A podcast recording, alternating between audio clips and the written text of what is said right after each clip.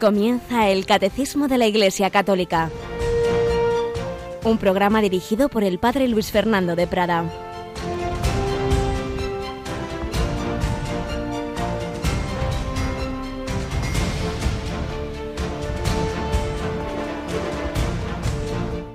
Al acercarse Jesús a Jerusalén y ver la ciudad, lloró sobre ella, mientras decía, si reconocieras tú también en este día lo que conduce a la paz. Pero ahora está escondida a tus ojos. Vendrán días sobre ti en que tus enemigos te rodearán de trincheras, te arrasarán con tus hijos dentro y no dejarán piedra sobre piedra porque no reconociste el tiempo de tu visita. Alabado sean Jesús, María y José, muy buenos días en este jueves 17 de noviembre. Felicidades a las Isabeles que celebran hoy a Santa Isabel, porque hay varias santas Isabeles, hay tantos santos que sí han reconocido la visita de Jesús, que sí se han abierto a Él, pero el Señor no fuerza nuestra libertad. Y la ciudad de Jerusalén en su conjunto, obviamente, sí que muchas personas de ellas abrieron al Señor, pero así en su conjunto oficialmente no, fue pues aquella que le crucificó y es tremendo que el Señor busca nuestro bien, que sabe que nuestro bien está pues en Dios, porque estamos hechos por Él y para Él, pero no nos fuerza, no nos obliga a ser sus amigos, no obliga a ese matrimonio, a ese desposorio Cristo con la humanidad llamada a convertirse en la esposa, la iglesia, no fuerza. Y si decimos que no nos auto excluimos de esa felicidad, de ese banquete, nos hacemos daño. Y el Señor llora al ver la ciudad, lloró sobre ella, lloró. Sí, el Señor llora sobre nosotros cuando nos hacemos daño a esos padres que ven que su hijo se pierde, que se droga, que va por malos caminos, pero que, que no hay manera, que, que ya es mayor, que no consiguen enderezarlo. El Señor así nos mira con todo amor, hace todo lo posible, pero nosotros tantas veces nos cerramos a su visita, no nos abrimos a la gracia. Pues vamos a llorar entre comillas, no en el sentido evidentemente depresivo, sino en el sentido de compartir ese dolor del Señor por aquellos hermanos nuestros que se cierran por esas comunidades, naciones, circunstancias, instituciones que se cierran al Señor y que lo que hacen es acarrear la muerte y el sufrimiento. Las ideologías modernas y contemporáneas que se han cerrado a Dios, mucho criticar la historia de los errores y de las violencias bajo el mundo religioso y no hay ni comparación, ni comparación de la destrucción y muerte que han generado las ideologías ateas modernas y contemporáneas, eh, diciendo palabras muy bonitas de fraternidad, de paraíso en la tierra y construyendo el infierno en la tierra. Bueno, pidamos, recemos. El Señor nos llama una y otra vez a la conversión, pero si nos cerramos, nos acarreamos esa ruina, la ruina que tuvo Jerusalén, la ruina que tiene cualquier persona o comunidad o nación o humanidad, si se cierra a Dios porque solo en Él está la paz. Y esto vamos a celebrar el próximo domingo. Cristo Rey, Jesucristo Rey de amor. Y su reino es el único que nos da la verdad, la justicia, el amor y la paz. Y eso es lo que intentamos hacer en Radio María, extender esa palabra, esa llamada de Jesús, esa llamada a la conversión, ese Rey de Reyes y esa Reina, la Virgen María, reina de esta casa, Yolanda. Buenos días, ¿qué tal? Vamos, ya saluda a nuestro Señor en nuestra capillita. Hombre, eso es lo primero que hacemos, nada más entrar aquí en Radio María. Así es, aquí le tenemos e intentamos, pues eso, que no sea un adorno, sino tener, pedirle siempre su gracia, su amor, para extender esa palabra que no es nuestra, que es del Señor, que es de la Iglesia. Y eh, apoyados en todos vosotros y en la medida en que podemos vamos tomando contacto con unos con otros, como os contaba, estuve hace unos días en Alicante, ya me gustaría a mí poder moverme más, pero o está uno aquí o está allí, pero sí que este viernes tenemos otro, este es un viajecito muy cercanito, muy muy rápido y muy querido para mí que mañana mm, me acerco a Toledo. ¿Qué te parece, Yolanda? Vamos a tener un encuentro con oyentes también. Pues sí, así que todos aquellos pues que quieran conocer un poquito más en Radio María lo pueden hacer mañana allí en Toledo a las 7 de la tarde en el Seminario Mayor de San Ildefonso. Allí en la entrada preguntáis por el salón de grados donde estará la reunión de Radio María y con mucho gusto pues tenemos este ese ratito. Además vendrán algunos de los sacerdotes que llevan programas en Radio María, que son muchos en la diócesis toledana, al estar tan cerca todo también facilita las cosas. Así que mañana a las 7 eh, eh, tenemos ese encuentro en la llamada ciudad imperial, la ciudad precisamente en que en que hubo esa convivencia y tenemos tantos recuerdos del mundo judío y también eh, musulmán, pues en esa ahí, en desde esa ciudad cristiana, pero que sabía convivir, pues tendremos ese, ese encuentro mañana. Y vamos acabando ya esta parábola sobre la parábola del buen samaritano, en la que el padre José Granados pues va hablándonos de los distintos sacramentos, pues imaginando ese diálogo de ese hombre atendido en el camino, al que pone de nombre Jesé, pues como ya con San Pablo, que va hablando de los distintos sacramentos. Y hoy vamos ya al último que nos quedaba tocar, que es el de la unción de enfermos, que ya veremos en su día, que ya no, no, no le llamemos extrema unción, como se llamaba más antes, porque da la impresión de que solo se recibe cuando uno está ya muriendo. Sí, no, no es verdad. Sacramento de los enfermos, hombre, no pon catarrito para una enfermedad grave, seria o para la ancianidad, pero un sacramento que, que todos los sacerdotes hemos visto muchas veces, pues la fuerza que da y como muchas veces incluso personas que estaban pachuchillas se han recuperado y en cualquier caso da fuerza para lo que sea, para seguir luchando aquí en esta vida o para prepararse al encuentro con el Señor en el cielo. Pues vamos adelante eh, con la intercesión de la Santísima Virgen y de Santa Isabel de Hungría. Peregrinemos hacia el Señor, abramos nuestra alma, nuestro corazón, no nos cerremos a las visitas de Cristo.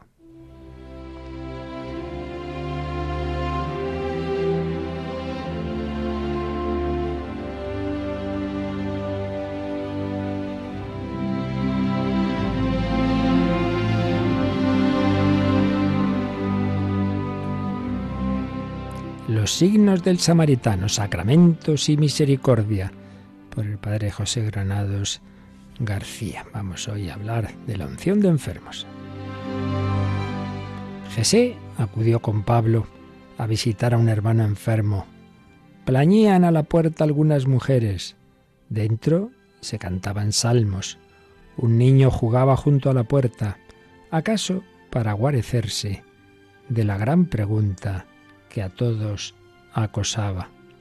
Poco a poco había ido conociendo Jesé los distintos signos, las distintas medicinas del samaritano, pero nunca se le olvidaba la primera, la más urgente, la más carnal, el aceite y vino que impregnaron sus llagas, la súplica que su bienhechor elevó para que el malherido llegase con alma a la posada y superase luego el delirio febril.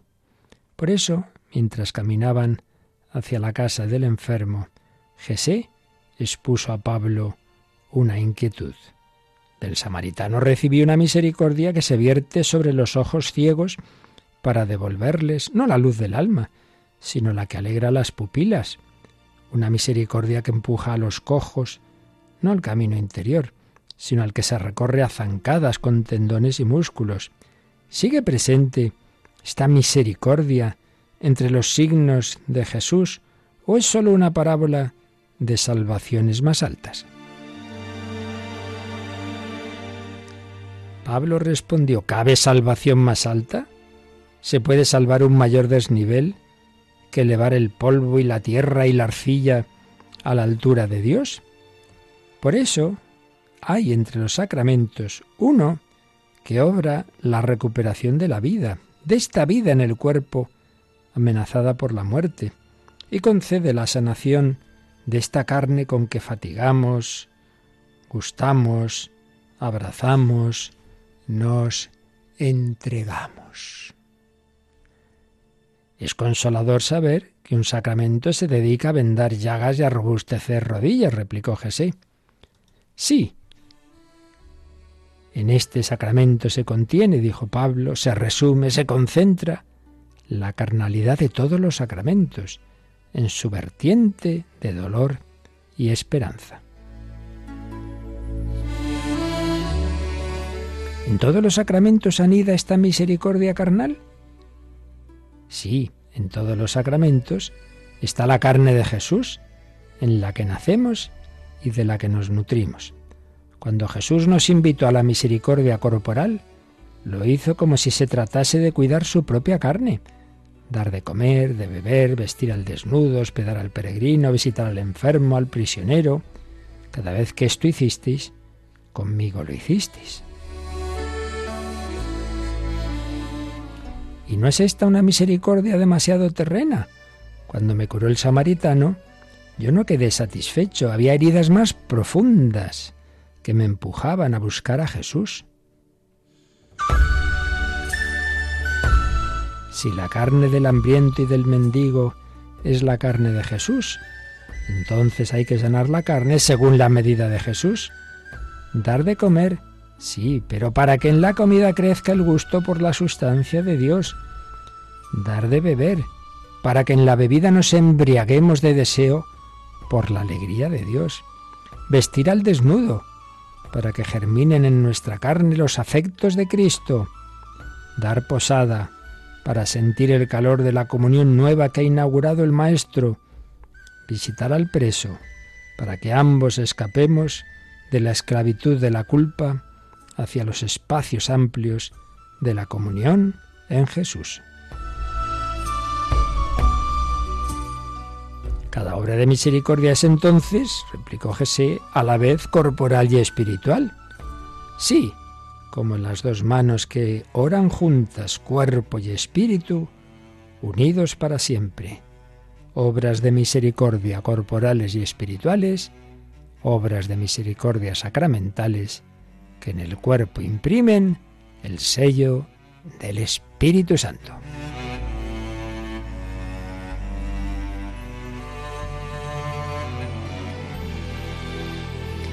Pues mañana, el próximo día, seguiremos eh, este capitulito sobre la unción de enfermos, pero nos quedamos hoy ya con esa idea central. El verbo, el Espíritu Infinito que es Dios, la segunda persona, se hizo carne.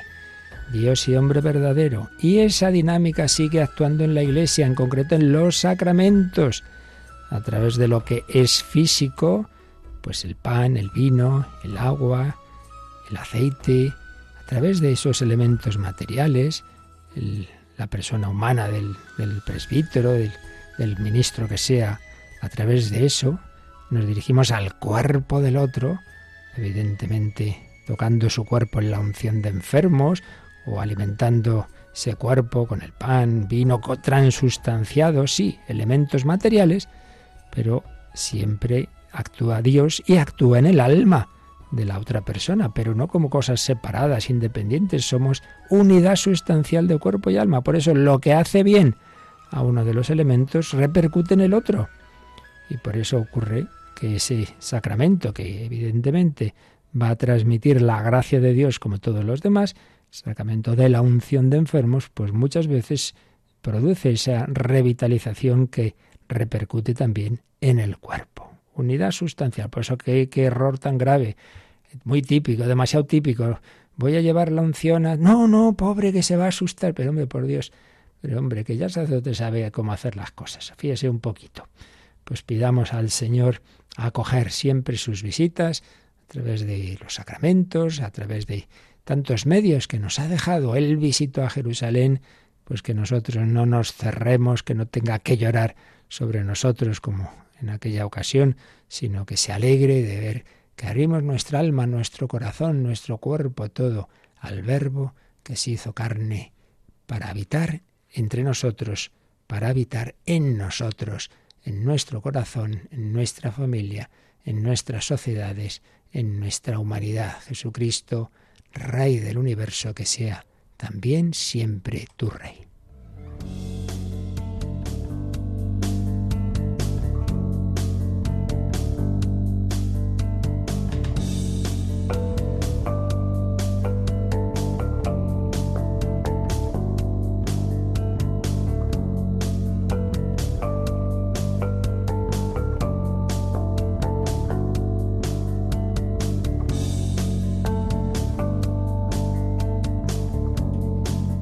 Bueno, pero en la explicación del sacramento todavía nos queda bastante para llegar a la unción de enfermos.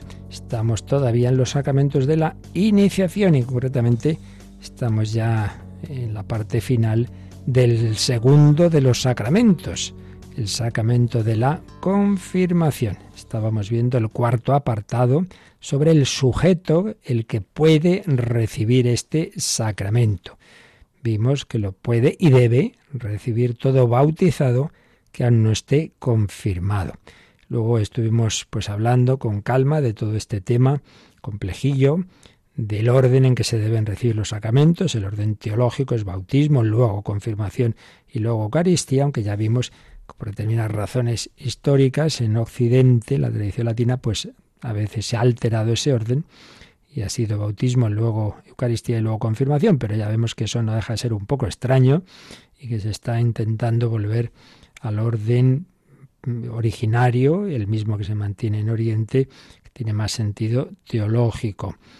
Y bueno, pues los pros y contras de, esa, mm, de ese retraso que, que, a veces se ha producido y se produce en la confirmación o las ventajas de, de que se haga junto más o menos antes de la primera comunión, pues ya con cierto uso de razón, pero todavía como niños.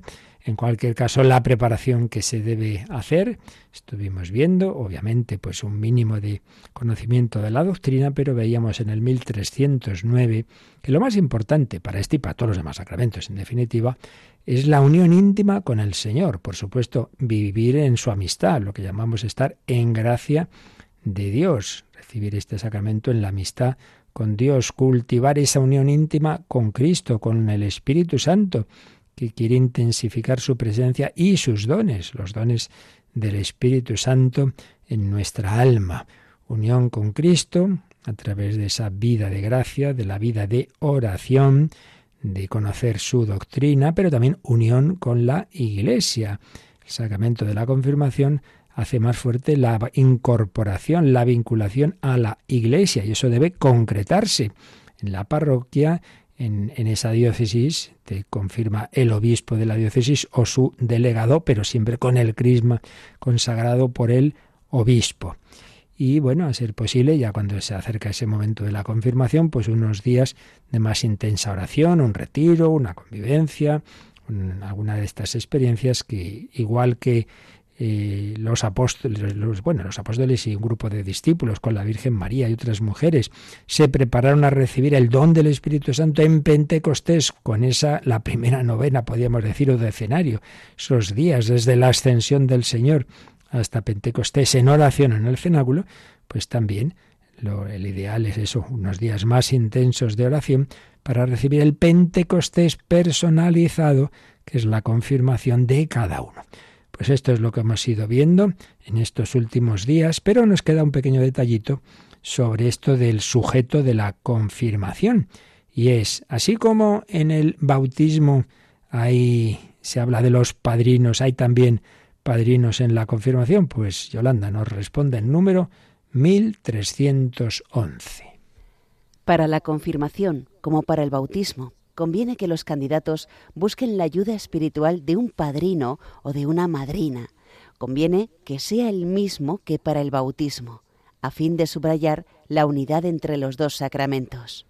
Y cita aquí eh, el, bueno, el, el, ritual de la confirmación y el código de derecho canónico. Enseguida leeremos los cánones de ese código. Pero primero releemos este número viendo las ideas que nos transmite. En primer lugar, dice que conviene, conviene. Esto de los padrinos es una conveniencia, no es esencial.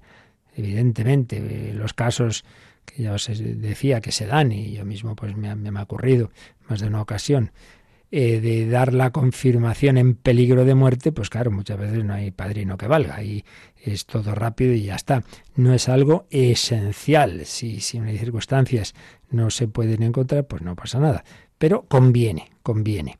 Y dice, tanto para la confirmación como ya fue para el bautismo, conviene que los candidatos busquen la ayuda espiritual de un padrino o de una madrina. Aquí ya tenemos también otra indicación, ayuda espiritual. Padrino no es para que me haga regalitos, no es para que luego, ah, mira, este, pues me, cuida más eh, en los sentidos más materiales. No, hombre, no. Es para que te ayude a vivir ese sacramento, sea el bautismo, sea la confirmación. Es para eso.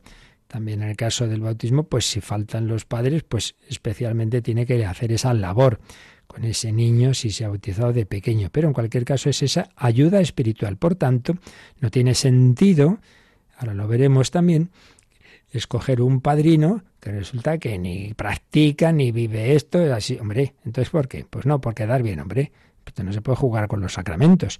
Ayuda espiritual, por tanto, alguien que vaya por delante, alguien que, que, se tome en serio la vida espiritual, alguien, claro, si la confirmación, acabamos de decir, que incorpora más plenamente a la iglesia, coges uno que está siempre metiéndose con la iglesia, chico, ¿a qué jugamos? voy a meterme en el Madrid, padrino, uno del Barça, hombre, no sé, queda un poco raro, ¿no? Eh, tenemos que tener un poco de, coherencia en la vida. Pues eso, un, un padrino que, nos ayude espiritualmente. ¿Qué más dice este, este canon? Dice la ayuda espiritual de un padrino o de una madrina. Por tanto, la norma general no es un padrino y una madrina en la confirmación, sino o uno o una. Pues escoger una persona, escoger uno, un padrino o una madrina. Bueno, todo esto son, no, estamos hablando de dogmas de fe, estos son temas, bueno, pues de que, la experiencia da que parece que es lo más conveniente y así se indica, pero evidentemente esto no son cosas esenciales, ya lo estoy diciendo, pero bueno, fiémonos un poquito de la experiencia de la Iglesia que algo sabe. ¿Qué más dice? Conviene, conviene, no dice que sea imprescindible ni mucho menos, a veces es imposible, que el padrino que escojas o la madrina sea el mismo que hubo en el bautismo. Obviamente a veces no puede ser. Han pasado años, esa persona ya no está, ha fallecido o lo que sea, entonces no es en absoluto es imprescindible. ¿Y qué motivo da para esta conveniencia de que sea el mismo? Hombre, por lo que estamos diciendo todo este tiempo, que la confirmación está muy unida al autismo, tan unida, tan unida, que una vez más lo repetimos, inicialmente, y así se sigue manteniendo en Oriente, se dan los dos sacramentos a la vez, bautismo y confirmación y, a veces también con la misma Eucaristía. Y así se sigue haciendo cuando es la conversión de un adulto. Normalmente en la misma celebración se da bautismo, confirmación y primera comunión. Claro, pues si se hace en la misma celebración bautismo, confirmación, no tiene sentido. Padrino del bautismo, ahora viene este, ahora, ahora vamos a la parte de confirmación, ahora viene el otro, hombre. Pues no, normalmente el mismo. Por eso dice que conviene que sea el mismo que para el bautismo, a fin de subrayar la unidad entre los dos sacramentos. Unidad entre los dos sacramentos. Así que esto es lo que nos dice este número, este número 1311. Y nos sugiere que releamos lo que ya nos había dicho de esto de los padrinos a propósito del bautismo. Y eso está, Yolanda, en el número 1255, así que releemos lo que vimos sobre el padrino o madrina del bautismo. Para que la gracia bautismal pueda desarrollarse, es importante la ayuda de los padres. Ese es también el papel del padrino o de la madrina, que deben ser creyentes sólidos, capaces y prestos a ayudar al nuevo bautizado, niño o adulto, en su camino de la vida cristiana. Su tarea es una verdadera función eclesial. Toda la comunidad eclesial participa de la responsabilidad de desarrollar y guardar la gracia recibida en el bautismo. Bueno, pues la verdad es que este número que vimos a propósito del bautismo nos viene muy bien repasarlo ahora porque nos da ideas muy interesantes. Empezando por el final, esto que dice de que toda la comunidad eclesial participa de la responsabilidad de desarrollar y guardar esa gracia recibida en el bautismo. Claro, esto nos da ese matiz tan importante y que nos viene muy bien recordar, porque reconozcamos que en general vivimos muchas veces los sacramentos en plan demasiado individualista. He ido a la parroquia, hay mi familia, me he bautizado y, y, y muy buenas. Como si esto fuera una cosa, va uno al supermercado, compra no sé qué, se lo lleva y ya está. Pues no, no, es participar en una vida. Por eso lo suyo es eso, una vivencia continuada, eh, que tienes tu trato allí con, con el párroco, los sacerdotes, los, los, consagrados de, esa parroquia, de, esa demarcación, los laicos, los grupos, la catequesis, etcétera, etcétera. Es lo suyo y por eso vivirlo, pues sí, de manera personal, pero a la vez dentro de esa comunidad. Y, y entonces se puede hacerse esto realidad, entre todos nos ayudamos a todos. Claro, esto muchas veces, si no se pertenece a algún grupo más particular, alguna comunidad, pues es difícil de, vivir sean de tipo más parroquial, sean movimientos de un ámbito más superior, pero nos, nos hacen mucho bien, porque si no es verdad que fácilmente en este mundo tan, tan individualista, pues, pues nos pasa igual, que, que, que la vivencia de la fe no, no se vive esa dimensión eclesial de una manera comunitaria como, como sería conveniente. Toda la comunidad eclesial tiene esa responsabilidad de ayudar a sus miembros, toda, pero claro, cuando es todo el mundo y nadie en particular, a veces las cosas se diluyen. Por eso, ese toda la comunidad eclesial se particulariza, obviamente, en los familiares directos, sobre todo los padres, cuando sobre todo hablamos de, niños, de, de, pues eso, de bebés o de, o de niños de mediana edad, y, y en el padrino o madrina. Y de nuevo, pues aquí ha dicho esto, esto es, ese es también el papel, el papel junto al de los padres del padrino o de la madrina, que deben ser. Y aquí nos da unos rasgos, que ahora veremos también cómo lo dice el código de derecho canónico, pero aquí hablando del bautismo, y vale lo mismo para la confirmación, dice, deben ser creyentes sólidos. Por eso digo, no tiene sentido. Eh, mi padrino, un señor que es ateo, pero hijo mío, ¿a qué estamos jugando? Creyentes sólidos. Sí, bueno, creo en Dios, sí, algo tiene que haber. Toma, solo faltaba, algo tiene que haber. Que, que, no, que si es que tenga la fe de la Iglesia Católica, que crean Dios Padre, Hijo y Espíritu Santo, en el Hijo de Dios hecho hombre que ha fundado la Iglesia. Pero si no, si no eres católico, ¿qué pintas aquí de padrino? Que deben ser creyentes sólidos, capaces y prestos a ayudar al nuevo bautizado. Sí, es muy buena persona, pero, pero no le pidas un consejo, pues tampoco nos sirve. Capaces y prestos a ayudar al nuevo bautizado, el cual puede ser niño o adulto, para ayudarle en ese camino de la vida cristiana. Y añade que la tarea del padrino es una verdadera función eclesial. Entre paréntesis ponen en latín officium, oficio. Es decir, esto no es una cosita así puramente privada. No, la Iglesia le encarga a este señor, igual que encarga a uno pues llevarla, ayudar a dar la comunión en las celebraciones como acólito o hacer las lecturas, bueno, pues a ti te encarga que cuides especialmente, que ayudes especialmente a la, a la vida de fe de este niño, de este adolescente, de, quien sea, ¿no? Por tanto, no es ninguna tontería, es una cosa seria y hay que tomarlo, pues eso, en serio. Bueno, pues vamos a ver qué nos dice el código, código de derecho canónico, en el que lo cita aquí el, el catecismo, eh, concretamente cita el canon 893, pero vamos a leer ya todos los cánones que hablan de los padrinos. Padrinos de la confirmación. 892 dice más o menos lo que acabamos de ver en el catecismo. Dice, en la medida de lo posible, de nuevo vemos que no es que sea una cosa esencial, en la medida de lo posible, tenga el confirmando un padrino. Aquí lo dice en general, pues el padrino o madrina, a quien corresponde procurar que se comporte como verdadero testigo de Cristo y cumpla fielmente las obligaciones inherentes al sacramento.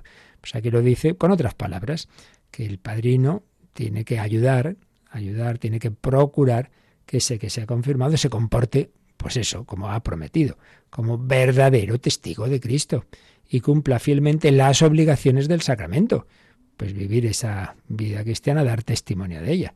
Eso dice el 892. Y luego ya el 893, que es el que cita explícitamente el catecismo en el 1311, dice, para que alguien pueda ser padrino es necesario que cumpla las condiciones expresadas y se remite a otro canon, al canon 874. ¿Y qué canon es ese? El que nos habla de las condiciones del padrino del bautismo. Pues enseguida veremos. Porque lo que hace es, para no volver a repetir lo mismo, dice, bueno, pues lo que dijimos de las condiciones que debe tener el padrino eh, del bautismo vale aquí también para el padrino de la confirmación. Y luego añade, de nuevo lo hemos visto, que es conveniente, conveniente, no es imprescindible, es conveniente que se escoja como padrino al quien asumió esa misión en el bautismo. Como veis, pues con unas palabras u otras viene a decir lo mismo, claro está, que el catecismo, lógicamente. El catecismo se publicó después del código, y entonces el catecismo a veces lo que hace es eso, recoger eh, eh, ideas que están en el código de derecho canónico. Bueno, ideas, el código no son un mero tratado doctrinal, sino eso, las normas generales de la vida de la Iglesia, pues bueno, hay sus dudas, esto se está haciendo bien o no, pues eso está eh, expresado en el código. Enseguida expresamos más todo esto, pero lo explicamos un poco más con detalle y, nos fijamos en cómo pone el código las, las condiciones para ser padrino del bautismo y como vemos son las mismas que pide para ser padrino de confirmación. Pero vamos a quedarnos Pues invocando al verdadero protagonista de la confirmación que es el Espíritu Santo, para que en toda nuestra vida nos ilumine, nos eh, ilumine la mente y encienda el corazón, nos dé ese amor y que o bien el que no está aún preparado se prepare, el que no está aún confirmado se prepare bien a recibirlo y los que sí lo estamos, vivamos bien ese don, esa gracia que recibimos, ese sello que marcó nuestra alma, que seamos coherentes con esa confirmación que recibimos.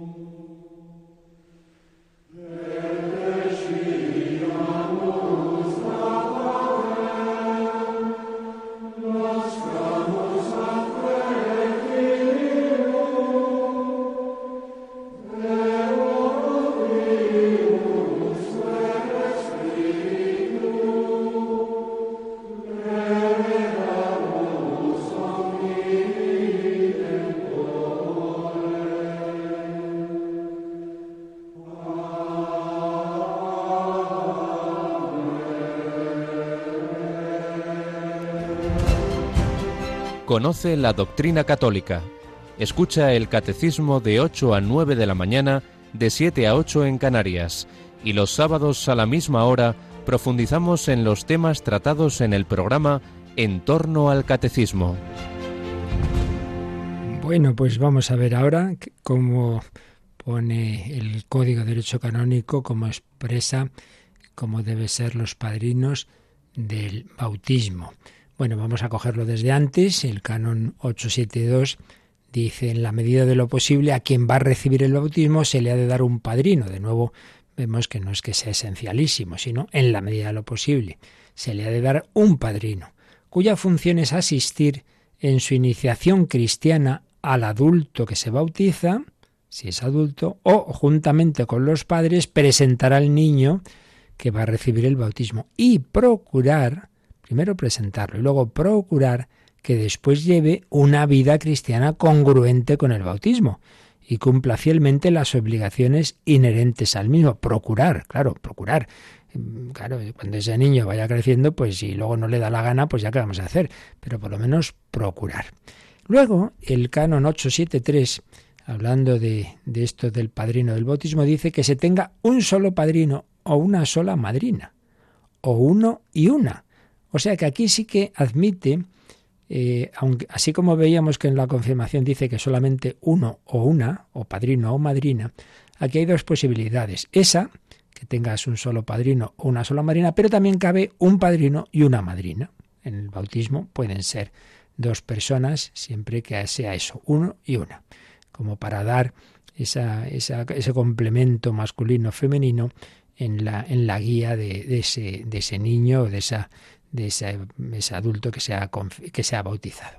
Y aquí ya llegamos al canon 874, que es donde concreta más las condiciones espirituales del padrino. Dice, para que alguien sea admitido como padrino es necesario, y nos pone cinco condiciones. Una, que haya sido elegido por quien va a bautizarse, si ya tiene una edad, o por sus padres, si es más pequeño, o quienes ocupan su lugar. O faltando estos, si no hay padres, si no hay eh, pues mm, tutores que ocupen su lugar, por el párroco o ministro.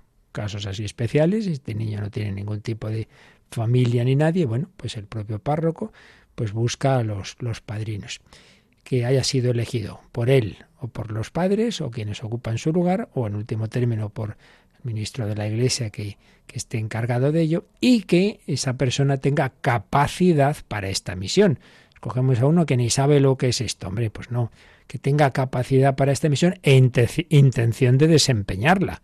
Si dice, bueno, pues si quieren que lo haga, lo haré, pero hombre, yo luego no, no voy a tener ningún trato con esta persona, pues hijo, para eso no, para eso no. Así que la primera condición es quien lo elige y que la persona lo acepte y tenga intención de desempeñarlo y que tenga capacidad. Segunda condición general. Todo esto siempre recuerdo aquí estamos en, este, en exposiciones como son estas, ponemos la, la doctrina general y las normas generales. Luego en esta vida muchas veces hay circunstancias muy concretas, muy particulares, que a veces hay que hacer excepciones, pero eso ya le queda a cada párroco, a cada ministro de, en cada circunstancias concretas, cada ministro de la Iglesia verá. Yo aquí no puedo ah, entrar en todos los detalles, sino lo que nos dice como norma general la Iglesia. Entonces viene una segunda condición, que haya cumplido 16 años. Cojo de padrino a un niño de 6, hombre, pues no pega. Que haya cumplido 16 años. A no ser que el obispo diocesano establezca otra edad. De nuevo, aquí tenemos que el código pone una norma general, pero deja que el obispo pueda variar algo, a no ser que el obispo establezca otra edad. O que por justa causa el párroco o el ministro que sea de, de este sacramento consideren admisible una excepción. ¿Veis lo que os decía? El mismo código deja abiertas estas posibilidades.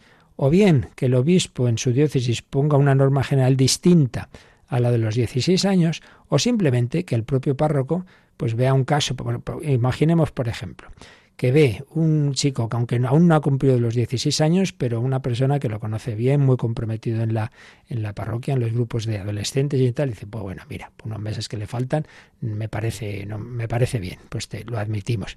Pero también puede ser que uno tenga 18 o 30 y dice, no, no, eh, este es mucho peor porque siguen las condiciones. Tercera, que sea católico, claro, es de sentido común. Para ayudar a ser católico y no lo eres, pues hombre, que sea católico, que esté confirmado. Esta es otra, esta es otra. Porque, porque claro, dice, ayudo a este a vivir la confirmación y no esté confirmado, pues no pega nada, ¿no? Que sea católico, que esté confirmado, que también haya recibido la Eucaristía, claro, pues más aún. No ha hecho ni la primera comunión ni viene de padrino, pero hombre, que esté confirmado, que haya hecho ya, que haya recibido ya el sacramento de la Eucaristía. Y, y aquí viene el punto más difícil, y que lleve una vida congruente con la fe y con la misión que va a asumir. Y aquí es donde vienen los líos habituales hoy día sobre todo. Porque claro, muchas veces ya digo, se escoge el padrino mal, se escoge simplemente por razones de amistad, de familia, de, no enfadarse no sé quién, de que y va y coge a uno que su vida eh, está en contradicción palmaria con, con, lo que nos enseña la Iglesia. Bueno, pues que lleve la vida que quiera, pero que no, no me lo escoja usted para ayudar al otro a llevar una vida cristiana, el que explícita y públicamente, no, no que tenga fallos que todos los tenemos y caídas que todos tenemos, sino que habitualmente uno está situado públicamente en un tipo de vida que, que, no, que no, que no es coherente. Pues entonces no tiene sentido, hombre, no, no podemos soplar y sorber al mismo tiempo. Si es que seamos coherentes eh, y ya está. Entonces, que sea católico, que, no sea dice, no, no, yo no creo en la iglesia, pues no sé qué pintas aquí, que sea católico, que esté confirmado, que haya recibido la, la Eucaristía, la primera comunión, y que lleve una vida congruente. Que no quiere decir, ya digo, que sea eh, perfecto, porque eso no lo somos nadie. Todos tenemos meteduras de pata, pero, pero no como habitualmente no. Yo vivo en esta situación que todo el mundo sabe que esto, pues no, entonces no, no tiene sentido. Una vida congruente con la fe y con la misión que va a asumir. Claro, cuarto punto, que no esté afectado por una pena canónica. Viene uno que está excomulgado porque atacó al párroco y, o, se, o robó las especies sagradas. Hombre, pero vamos a ver, pero ya solo faltaría eso, ¿no? Y quinta condición, que no sea el padre o la madre de quien se va a bautizar. Claro, porque si los padrinos ayudan a los padres a, a, la guía de ese niño, normalmente en este caso estamos hablando de bautismo de niños, pues hombre, no puede ser el padrino el padre. En este sentido, en este sentido, no deja de ser pues algo un poco poco coherente, que a veces lo he visto, que el padrino de confirmación sea el padre o la madre. Pues no es coherente, no es coherente. Máxime cuando se, nos ha dicho que conviene que sea el mismo del, del, bautismo, el de la confirmación, ¿no? De la confirmación no pueden ser los padres. Pues hombre, en el bautismo no pueden ser los padres. Pues no deberían serlo tampoco en la, en la confirmación.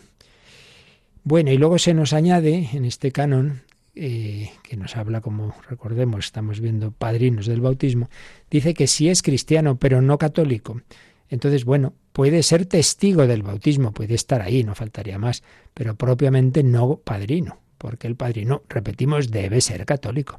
Entonces dice, si, si el bautizado que pertenece a una comunidad eclesial no católica, ese puede ser admitido junto con un padrino católico lo he leído mal, no si el bautizado, sino el un, un mire, que queremos tenemos este familiar que es cristiano, está bautizado, pero no, no es de, de, la Iglesia Católica. Bueno, puede estar junto al padrino católico, puede estar a su lado, pero no es padrino, sino testigo del bautismo, porque repetimos, la primera condición para ser padrino es ser católico, porque claro, es el que ayuda a vivir conforme a la fe católica.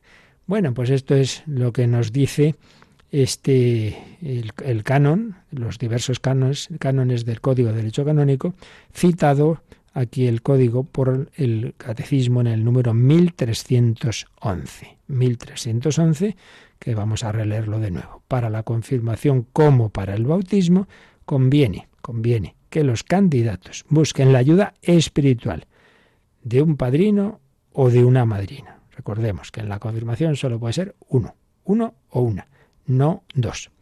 Conviene que sea el mismo que para el bautismo, conviene, pero si no puede ser, pues no pasa nada.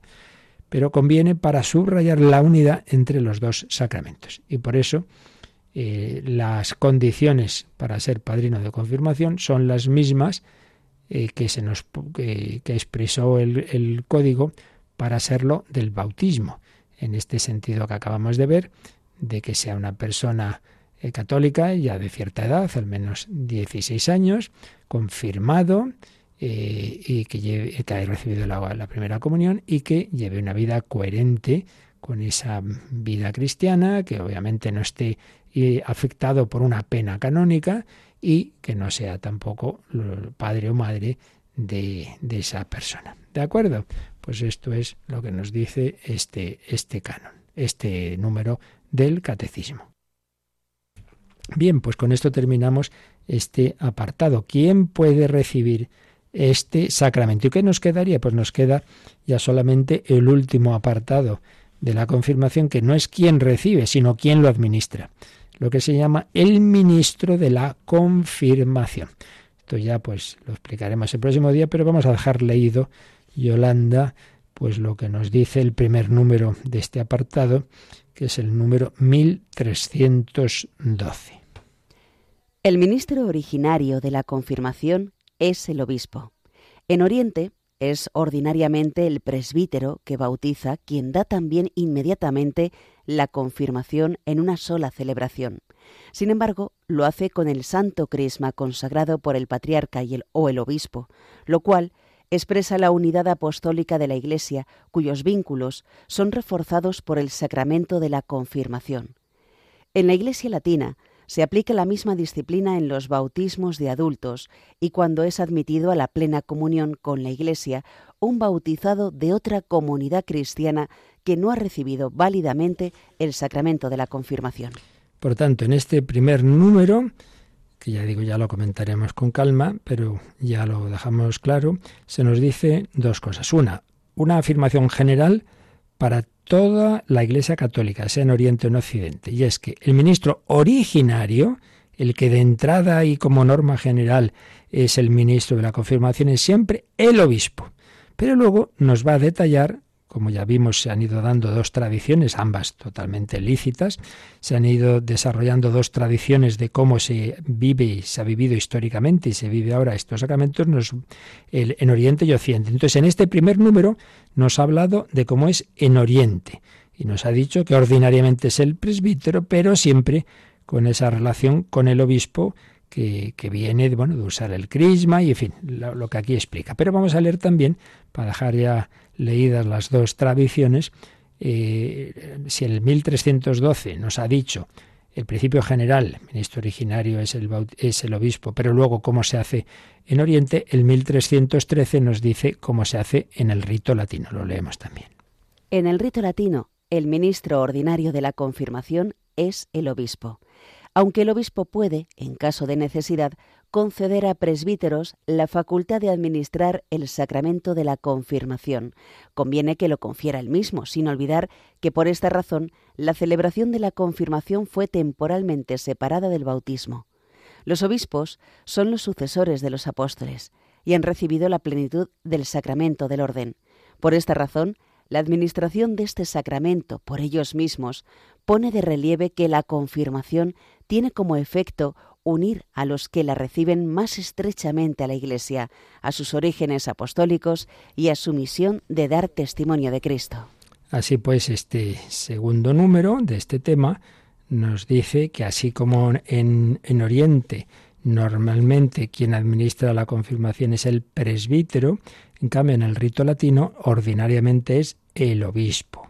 Y bueno, luego poner las excepciones. Y digamos ya que el último número que veremos de este apartado, el 1314, nos recuerda algo que ya he mencionado también varias veces, y es que todo esto es en circunstancias ordinarias, pero si hay peligro de muerte, entonces no hay ninguna duda.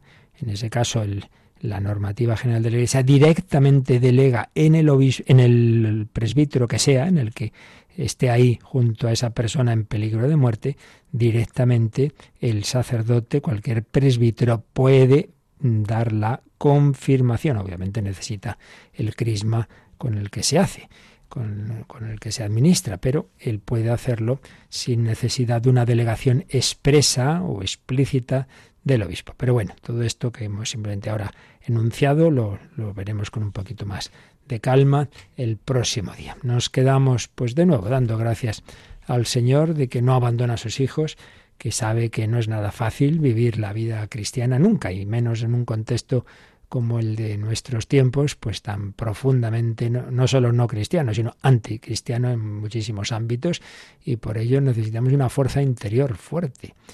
Por eso esa famosa frase que decía un famoso teólogo del siglo XX, Karl Rahner, decía, el cristiano del futuro o será místico o no será cristiano. Pues cada vez es más verdadera que quería decir con eso de ser místico, no quiere decir que tenga revelaciones, no, no, simplemente o tiene una fuerte experiencia interior de Dios o no será cristiano.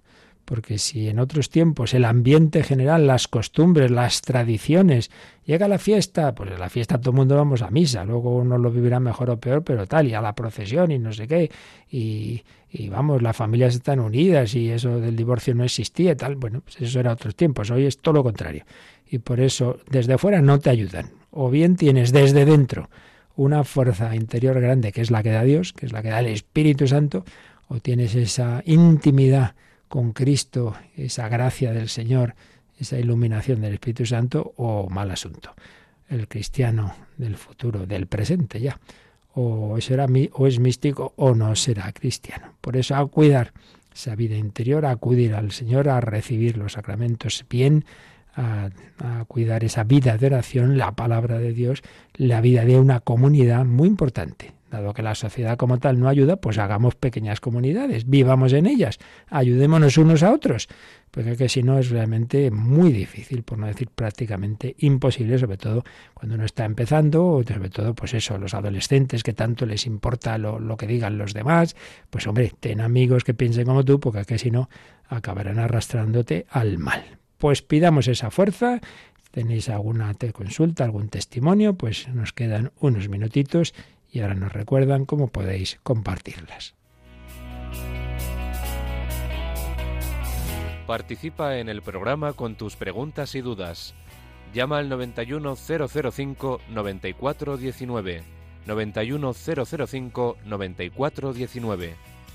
Puedes escribir un mail a catecismo arroba radiomaria.es o escribirnos un mensaje al teléfono de WhatsApp 668 594 383 668 594 383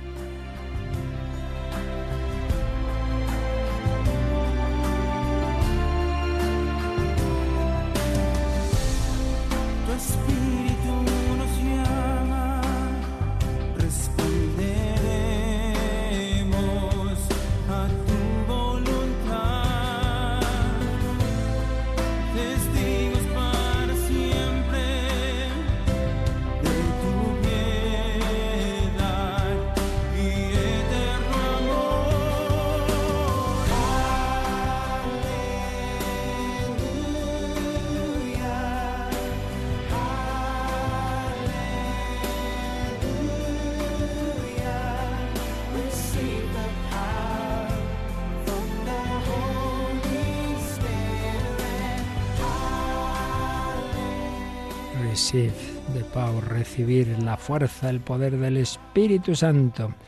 Nos escriben que no firmáis, no decís quiénes sois, sois anónimos los dos, dos consultas una. Buenos días, Padre, no recuerdo estar confirmada. ¿Qué debo hacer? Siento que el Espíritu Santo vive en mí.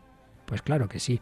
Ya hemos dicho que es un sacramento especialmente de acción del Espíritu Santo, pero no el único ya por el bautismo se ha comunicado el Espíritu Santo y, por otros caminos, pero eso no quita que este sea un sacramento, como estamos diciendo, muy importante.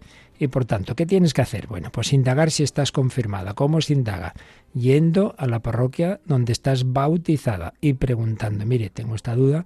Entonces el sacerdote, el encargado del registro, debe mirar en tu partida de bautismo y si ahí se hicieron, si, si, fuiste confirmada, debería aparecer una nota que dice fue confirmada en tal sitio, en tal día. Entonces, lo primero, acudir a la parroquia donde estás bautizada. O si tienes recuerdo, pues a lo mejor estuve en un colegio religioso que había confirmaciones, pues preguntar ahí, hay que indagarlo. Y si después de esas indagaciones no aparece en ningún lado, pues entonces hablar en tu propia parroquia y decir, mire, pasa esto. Yo no sé si estoy confirmada, no aparece en ningún lado, entonces lo que se suele hacer es una preparación intensiva para, según, bueno, eso ya tienes que hablarlo con el párroco, y, y, en la duda, pues se administra el sacramento subcondición, es decir, en la condición que Dios lo sabe, si, si, ya estás confirmada, bueno, nunca te vendrá mal prepararte, y, pero entonces, bueno, pues esa celebración es subcondición, y quiere decir que si, que si estás confirmada no te van a volver a confirmar, pero bueno, nunca pasa nada por hacer esas las oraciones de ese sacramento, ¿no? Y si no lo estás, pues quedarías confirmada en este en esta, en esta celebración que se suelen hacer para personas adultas, que, que, ocurre eso, que saben que no están confirmados o que lo dudan. Bueno, pues, pues acudir a la parroquia, primero indagarlo, ya digo, y, y si ahí aparece en la partida, pues ya está. Pero si no aparece claro, pues decirlo en la parroquia, en tu parroquia, para que puedas presentarte a una de estas confirmaciones que se hacen de adultos. Y luego hay otra, un correo que dice, tampoco firmado, eh, si se eligiese a un mal padrino de confirmación, ¿se podría sustituir? ¿Hay alguna solución? Hombre, pues el padrino fue el que, el que fue, ya está, eso, eso sustituir ya después no se puede. Pero hombre, si hay solución, claro que hay solución pues lo que en teoría, de, lo que debería hacer ese padrino, búscate pues personas eh, que te ayuden, pues a eso, a un buen amigo, pues una persona o familiar o amigo, o esto que decimos, participar en la vida de algún grupo, algún movimiento, un grupo en la parroquia, pues eso, que en el fondo hagan la función que debería tener hacer un padrino y que en el fondo debemos hacer todos, porque recuerdo lo que hemos leído antes, ¿eh? que en principio toda la comunidad eclesial y parroquial, toda ella es responsable de ayudar a sus miembros. Pasa que, claro, lo que nos encargamos todos al final conviene particularizarlo en alguien, pero es toda la comunidad. Por tanto, la idea de ayudarnos unos a otros, bueno, pues el padrino no lo hace porque estuvo mal elegido, pues vamos a intentar participar en algún grupo o conocer a alguna persona o un director espiritual, que en el fondo viene a ser eso, qué mejor padrino, tener ahí un buen director espiritual, un sacerdote, alguien que te ayude.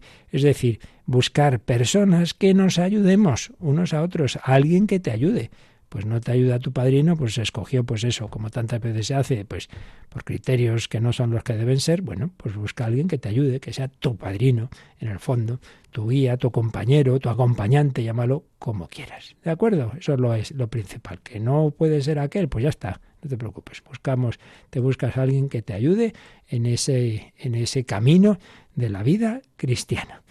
Bueno, pues pedimos ahora al Señor su ayuda, su gracia, para vivir este día en esa presencia de, su, de su amor, guiados por el Espíritu Santo. La bendición de Dios Todopoderoso, Padre, Hijo y Espíritu Santo, descienda sobre vosotros. Alabado sea Jesucristo.